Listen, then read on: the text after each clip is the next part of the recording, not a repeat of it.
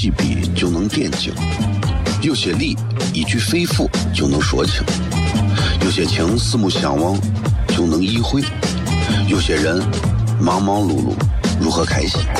每晚十九点，FM 一零一点一，最纯正的陕派脱口秀，笑声雷雨，荣耀回归，包你满意。那个你最熟悉的人和你最熟悉的事儿都在这儿，千万别错过了，因为你错过的不是节目，世界。低调，低调，Come on。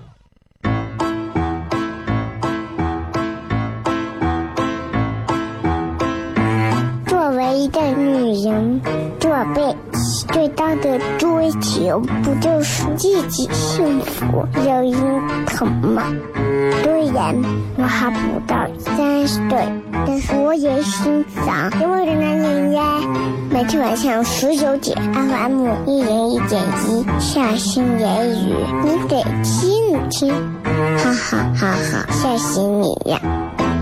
我猜的。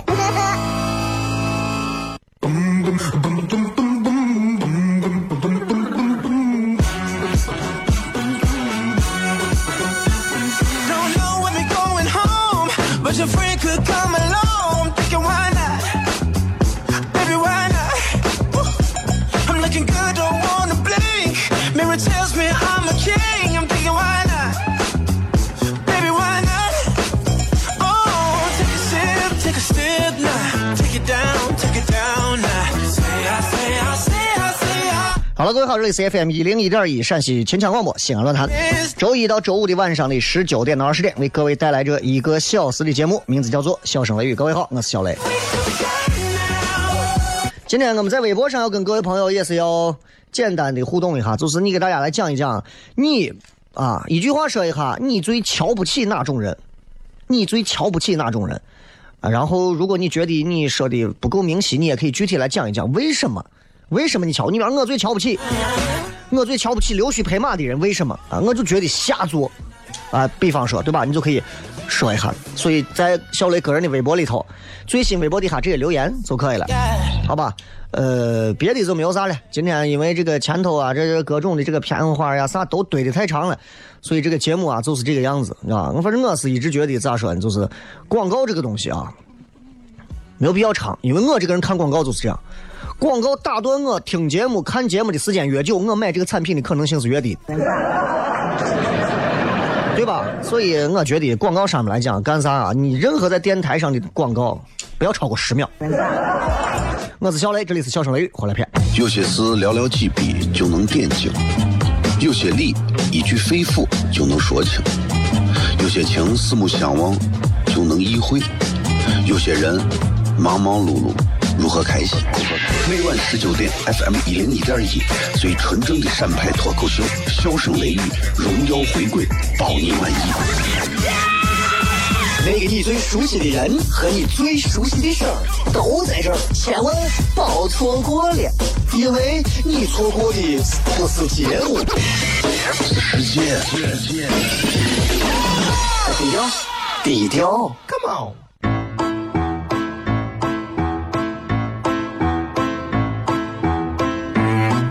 一个女人做被最大的追求不就是自己幸福、有人疼吗？虽然我还不到三十岁，但是我也心脏因为的男人呀。每天晚上十九点，FM 一人一点一，下心言语，你得听一听，哈哈哈哈，吓死你呀！我猜的。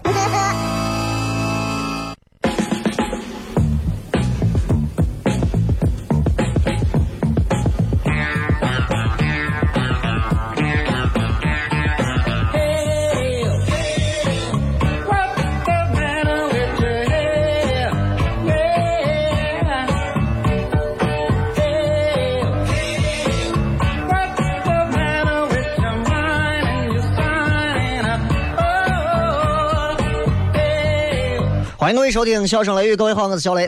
首先，非常感谢所有正在西安这样一座城市里面开车的每一个正在听节目的司机，你们都是最有品的。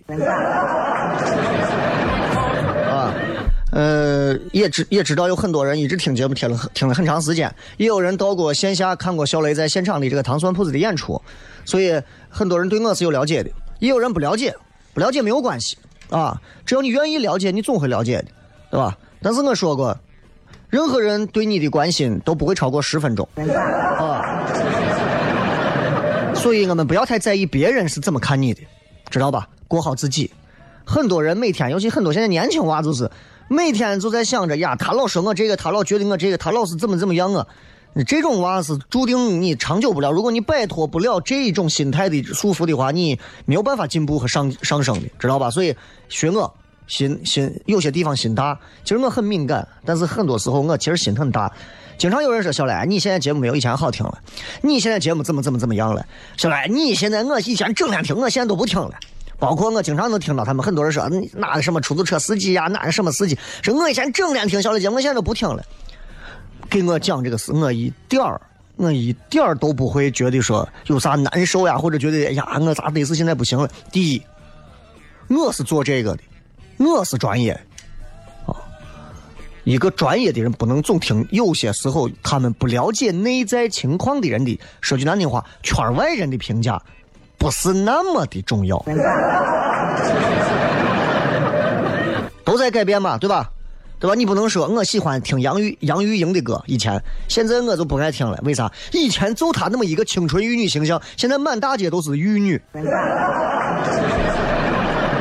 对吧？那广告牌上到处都是玉女造型，所以你现在就杨钰莹那算啥？对不对？那不行了，那那你不能说人家杨钰莹唱的那会儿就不甜，对不对？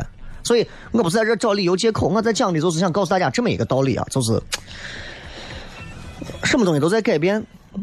当你到了某一个阶段的时候，你会开始放掉自己曾经的某一些东西。你看我以前是做节目，我讲很多的笑话呀，讲很多东西会逗很多人，但是我觉得不是我。现在开始到了某个年龄阶段，开始我开始讲自己对于人生的很多探寻和感触。很多人可能都不爱听，觉得啊，你都这样讲，这我不爱听。其实我也在开始筛我的听众。很多喜欢一直听我节目的人，就会成为我忠实的听众。那很多不爱听我节目的人，慢慢就不再听了。而到了我这个年龄开始，我也要开始对人生有一些选择。有一些人生我压根都不过，有一些人我压根就不鸟。真的。我就是这样一个人，所以你从电视台到电台啊，你去打听一下，我就是这样啊。很多人传小雷是这个口碑那个口碑的无所谓，对吧？我就是关键的就是这么几个领导，我沟通好就行了。啊，有些时候啊，人家说艺术这个东西无止境，我不知道我现在所从事的这个东西算不算艺术领域，但是我仍然认为啊，就是不管是做主持人也好，还是站到舞台上做脱口秀的表演也好。它应该都属于艺术的范畴，对吧？都应该是艺术的范畴，而恰恰在西安现如今这个阶段，艺术在老百姓心目当中，在生活当中的这个一个比例，现在占多少呢？比以前高的多了，但相对全国还是很低啊！大家目前为止对于所谓艺术的这种追求，可能仅仅现在那种最简单的一些呃满足上。就是呀，眼睛看的过瘾，耳朵听的过瘾啊，就这种感觉是可能是最多的。其实今天我们想跟大家聊一聊艺术啊，聊聊艺术。就是我觉得我对艺术的一些看法。我首先我是给大家讲一下，我是一个没有受过什么艺术教育的人。但是这么些年下来，我我我也是一直在接触所谓艺术这一些东西。啊，所以我觉得自己有时候还还挺伟大的啊！我虽然我这辈子我估计我成不了艺术家了，但是我一直在艺术的门口徘徊，也算是个艺术的贼娃子嘛，对不对？很多人说艺术有什么用？很多娃们报考艺术生，很多家里人就会说你有病，考个我艺术我东西是差啊？你考我东西能干啥？啊？出去拍电影嘛？男娃拍电影当个小白脸嘛，啊，女娃拍电影人家潜规则嘛，那啥？都是误解，对吧？你说艺术有什么什么用？就跟你问别人，哎，你这天天喝酒，为啥你整天喝酒？为啥整天抽烟？这个东西就性质是一样的。你问这种问题，其实很长时间啊，你会发现，就是艺术在。呃，中国其实它是一个没有太多，就是咋说，茶余饭后就可有可无的。那你想嘛，你想嘛，在这个街头，对吧？你看现在咱们现在其实很熟悉，你会发现家长教孩子啊、更多是在哪儿？课本一打开，学习。孩子的时间表上，我们小学、中学很多时候课程表上，首先能去掉的课，跟艺术相关的课，跟文艺体育相关的课，哎。我们上初中上到最后，上小学上到最后，复习的课只有两门课，语文和数学。结果这两样东西在如今，一个东西成了我在天天在家跟媳妇吵架专用的利器，就是语文；另外一个就是用来数台里面的工资给我发的到底错了没有，就是数学。而实际上，只学会这两个东西，对我们来讲其实差很多。啊。一切你看跟升学考试没关的东西，从从从课表里都被拿走了，没有艺术，没有艺术，没有游戏，没有交友，没有自由，啊，没有。但是其实你知道，影响这个人一生最大的幸福的，绝对不是考卷上老师拿红笔写的一百分、九十八分，有假，不是这些，绝对不是这些。我以前也考过一百，我以前也得过甲，也得过优。在那个时候，在班里面拿到那个甲的时候很骄傲。现在说实话，你给我叠上一吨的那个卷子，写着甲，我根本就笑不出来，我觉得我疯了，对吧？嗯，就是影响人啊，这一辈子，我觉得幸福最重要的东西，就你没有让孩子学，没有让孩子学会那些东西，就是能影响他幸福的东西，让娃学了很多大量的。没有用的东西，那当然了，对于很多家长来讲，可能就觉得他能让孩子获得家长所说的希望的人生。啊，其实很多家长其实在变相的在毁掉一个孩子的一生。当然我是不会提醒的，因为我经常在身边会看到的，我根本不会提醒，因为那样你们毁掉你们娃的人生，这样我娃就有更好的人生了。啊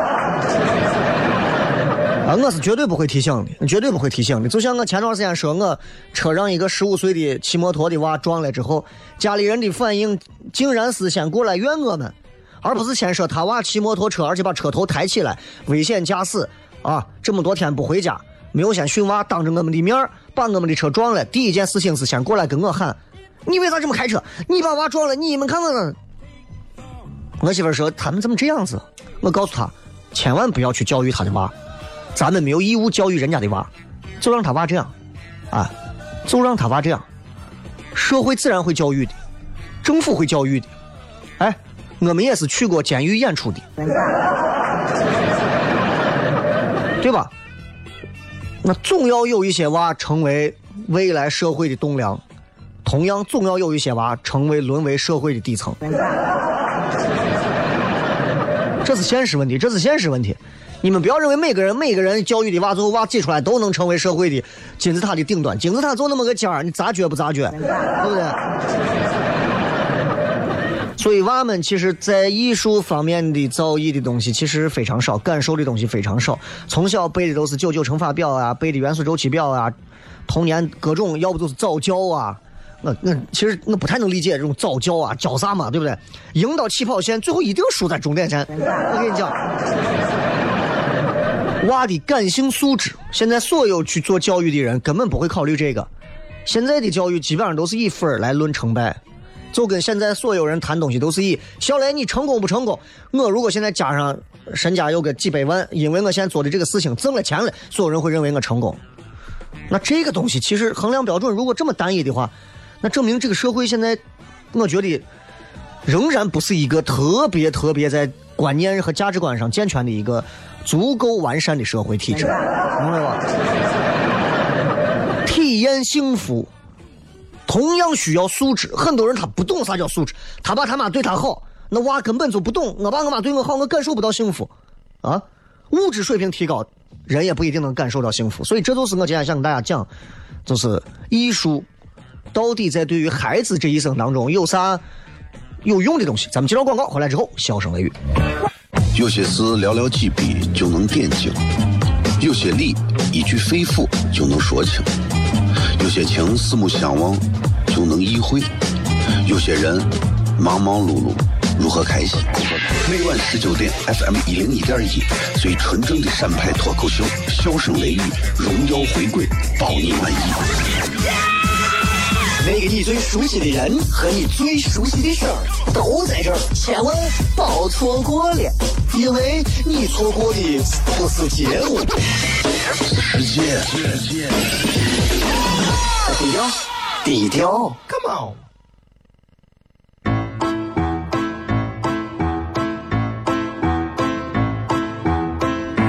作为一个女人，做背最大的追求不就是自己幸福、有人疼吗？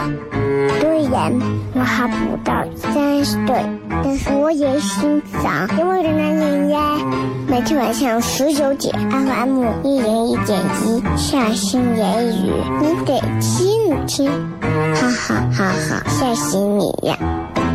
我猜的。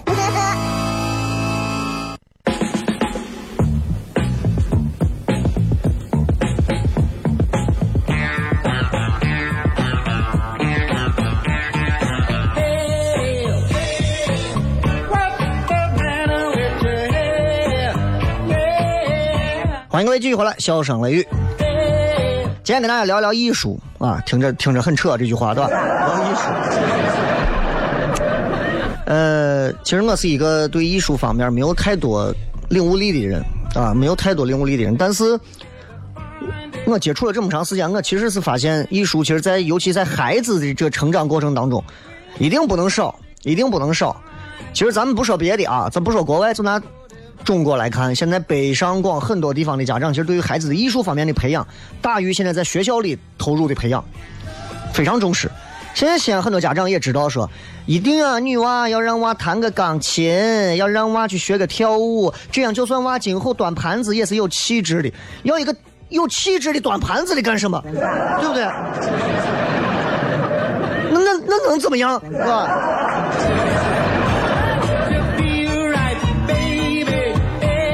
这奇了怪了，这个，对吧？这哎，老板，你的鱼香肉丝，你是踩着那个踮着脚尖芭蕾舞的造型啊？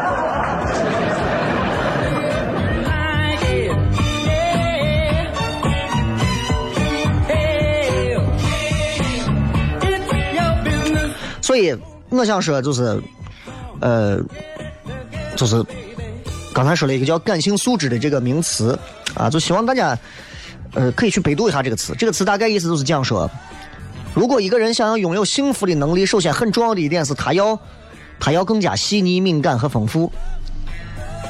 说白了，咱老陕相对而言，其实在这方面相对而言比较粗糙，哎，啊，你骂我，我也要说比较粗糙，确实是，确实是，上面演天鹅湖呢，底下你演这啥嘛？哎，上面唱歌剧《图兰朵》对吧？啊，底下这呲里哇啦这叫啥呀？所以为啥很多人现在有钱了？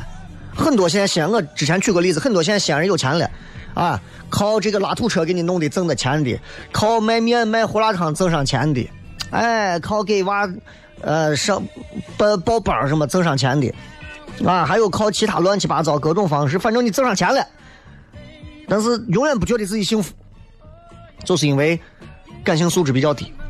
感性素质低，其实有一点就是他的所谓的从小他的关于在艺术方面的这种启蒙，其实还是会比较低。物质水平提高，但是他没有文化艺术体验能力的时候，你就会发现这个人的身上会出现很多很多原来没有的社会问题。一个人如果有品位、有艺术的品位、有感性的素质很高的话，这个人有钱，他会选择拿出钱来，比方说到一些看一些高大上的画展，到世界各地去做更多的一些学习和艺术的接触，他会对着卢浮宫的这个这个各种油画感叹不已，是怎么能画的这么美？咱很多人去玩就是耶，倒是，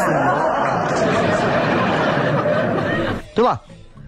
这这就是，而且你知道很多现在有钱的，他没有艺术方面的造诣。那所谓的咱经常会说叫土大款，土大款，家暴、打媳妇儿、酗酒、豪饮，一起外头夜店一买买几十瓶皇家礼炮，所有人给你端着，他都觉得好看。真的有那种，我见过那种土锤。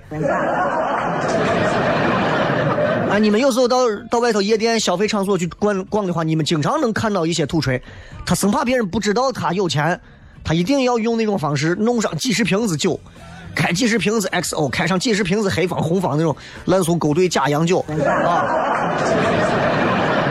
然后让几十个服务生啊擦冒着火光围着他，Happy Birthday，好像多少个人同时给他端蛋糕，然后吃完之后他都要去死了一样。啊吸毒，啊，吸毒！你现在听节目的人，现在正在听我讲话的人，你保不齐有吸毒的。赌博那就更不用说了，关起门来，对吧？赌啥的都有，红桃四挖坑，哎，对吧？都有，咋赌的都有，哎，所以有钱了就玩这些东西，为啥？其实生命这个东西，你会发现它特别公平。它是一个常数，生命的总量是个常数。你不在这个地方花时间，啊，你就在那个地方花时间。你不把你所有的这些东西花到这个地方，你就一定会花到另外一个地方，对吧？你不在家陪媳妇儿，你就要在外头陪别人媳妇儿。那不长庄稼就长草嘛，就这个道理，你明白吗？所以我一直说，艺术素质这一块非常重要，非常重要啊！这那很多人可能都会说，你看我现在连。幸福生活，我连这个基本的物质条件我还没有呢，你还跟我谈幸福生活怎么感受？啊，苟且我还没有苟且出来，你还跟我谈诗跟远方？咱说些比较功利的东西啊，功利的东西。感性素质，所谓艺术教育这个东西，它到底有什么用？你看，大家现在所谓的成功是啥？发财，升官发财嘛。那咱们就讲讲发财，这个东西一点都不俗，咱们讲讲发财啊，不要怕俗。你看，过去。过去，咱中国内地的国货跟外头进口货有差有啥差别？咱的产品难看，工艺比较糙，啊，使用习惯吧也都比较反人类的那种，是吧？对吧？所以从从哲学的高度看，本质就是感性的素质比较低。所以你看，很多时候很多人喜欢买进口的东西，啊，国产的不愿意买。当然这两年好多了，我说的是之前啊。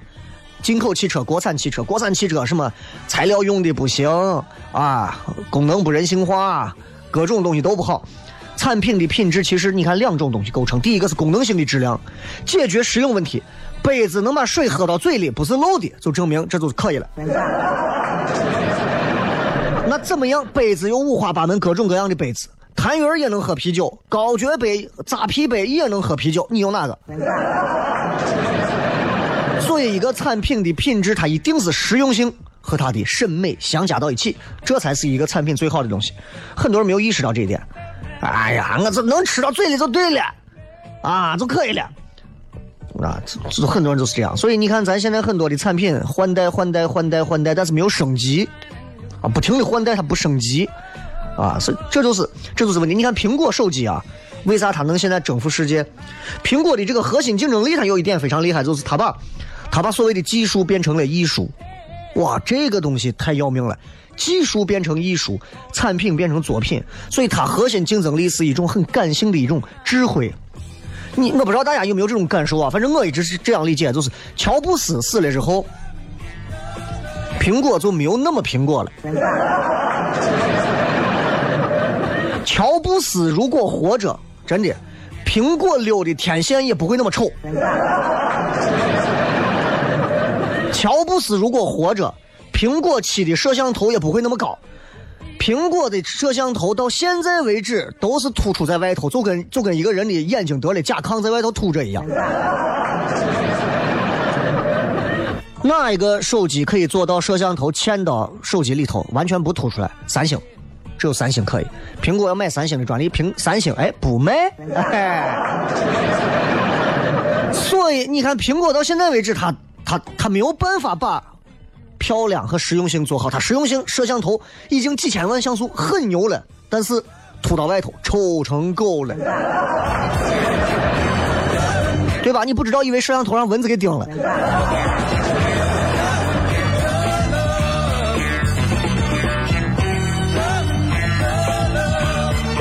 所以跟各位讲所谓的艺术，或者是艺术到底有什么样的方？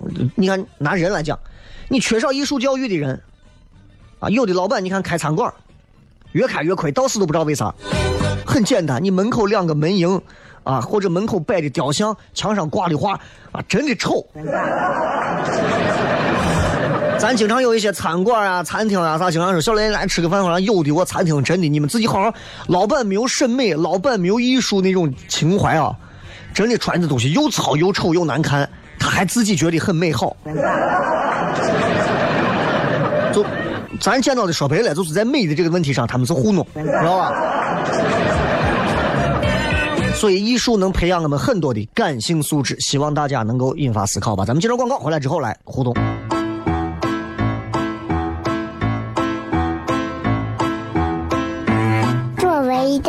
个女人，做背最大的追求不就是自己幸福、有人疼吗？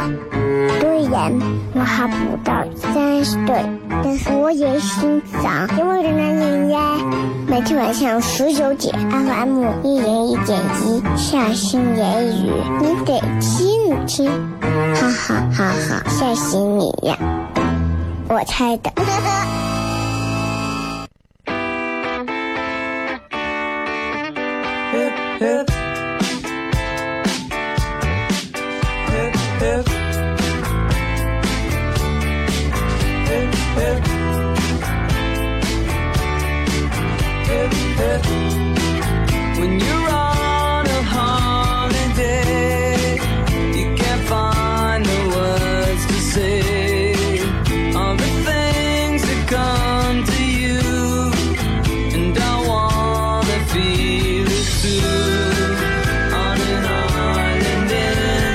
吧，最后时间我们来跟各位朋友来互动一下，看一看各位在微博上都会发哪些比较有意思的留言。呃.这个说一句话，说说你瞧不起哪种人，为什么？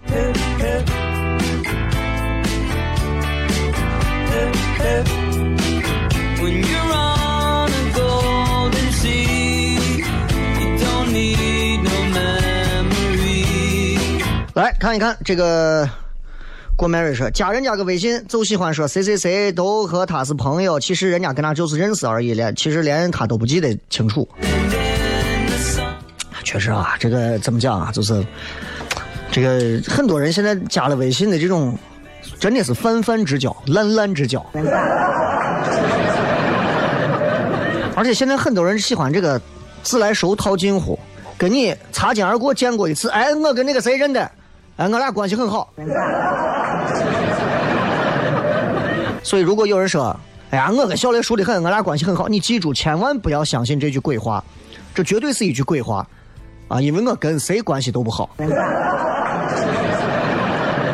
我跟小雷小雷是伙计，你放心，我没有伙计。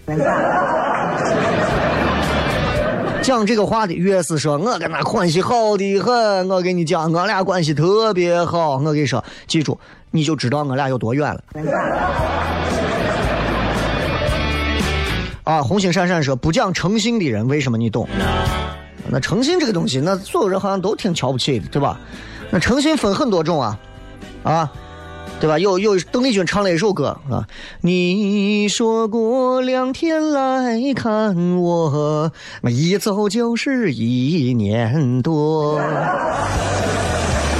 那这这这唱了一首有关诚信的一首歌曲啊。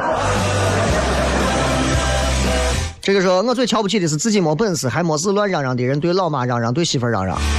哎，我佩服你这种自省能力啊！但是就是不改，对吧？皮诺谢特说，我最瞧不起比我聪明的，但好像没有。啊，一般聪明人不会说这种话，你放心啊。九爷说，我最瞧不起的是，呃，听媳妇儿话的，对自己爸妈不孝顺，但对媳妇儿爸妈那叫一个好。那就是你就说这种男的，对吧？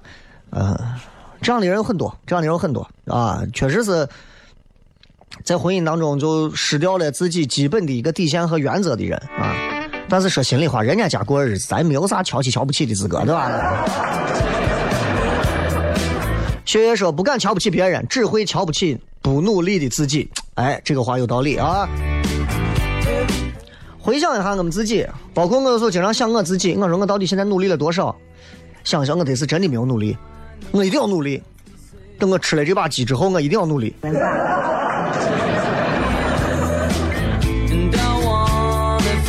最近连续吃鸡哎呀都觉得这个 真的要努力。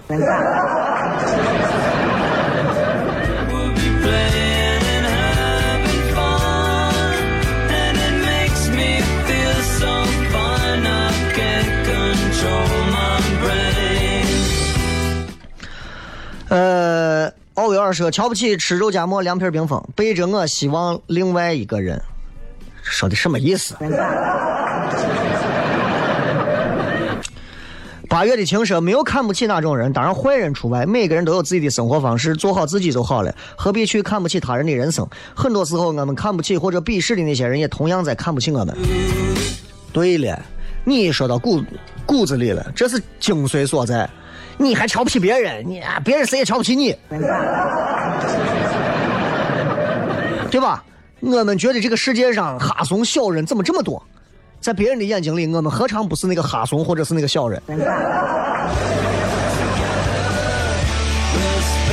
呃，这个牙龈说说自己有过睡过多少个女朋友，并且引以为豪，反感到极点。啊，这种属于是畜生级的，知道吧？我确实是，我确实是非常厌恶这种男的。上来以后说，哎，我昨天怎么怎么，我前两天就怎么，我一共啊怎么过多少，怎么怎么怎么地的，确实让人，尤其是年龄大了还是这种样子，就让人觉得很恶心。这样的人一定是远离，一定是远离。这种人智商情商双低，啊，而且我估计各方面都低。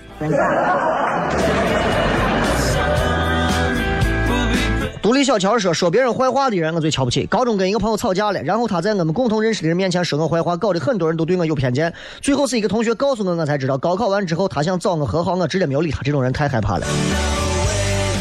唉，现在你才碰到一个，今后很有可能会碰到更多，而这些人会比这个同学更厉害，不会找你和好，因为他从来就跟你没有坏过。”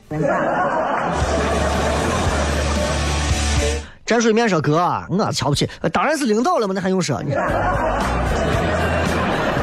哎，你呀、有时候啊，嗯，啪，不要老是站到你的角度去看所谓的领导层的一些东西。你要知道，你去做一个领导，你可能未必连人家领导的九牛一毛都做不了。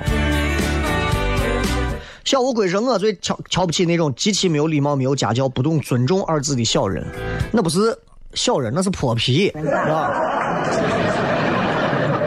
呃，还有那种说，我最瞧不起脚踩两只船的人，因为我被骗了，还跟个瓜怂一样相信，啊，哼 最瞧不起打女人的人，那女人打女人呢？啊，还有人我最瞧不起老板的裙带关系，没有本事还要装的很牛，还有那种以自己的要求去要求别人的人。我跟你讲，其实每个人内心当中啊，都有这种，都会有这种自己的一个所谓瞧不起的这种一个一个链条。其实我们也是在这样一个鄙视链当中的一环，谁都不会是最高级别的。呃，这个枪手说的就很好，我最瞧不起就是瞧不起别人的人。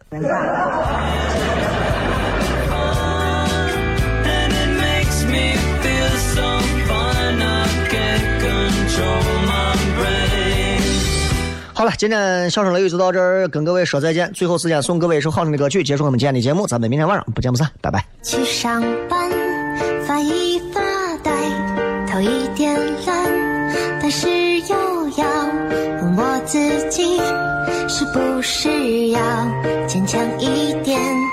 梦想总是绕一个圈，却还是要回到原需要再坚强一点？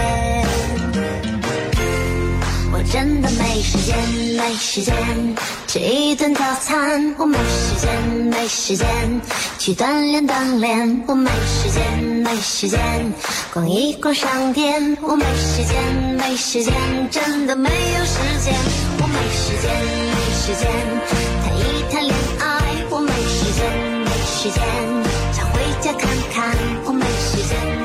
时间，我有一点烦，为什么总是没有时间？我越来越怀念从前，无忧无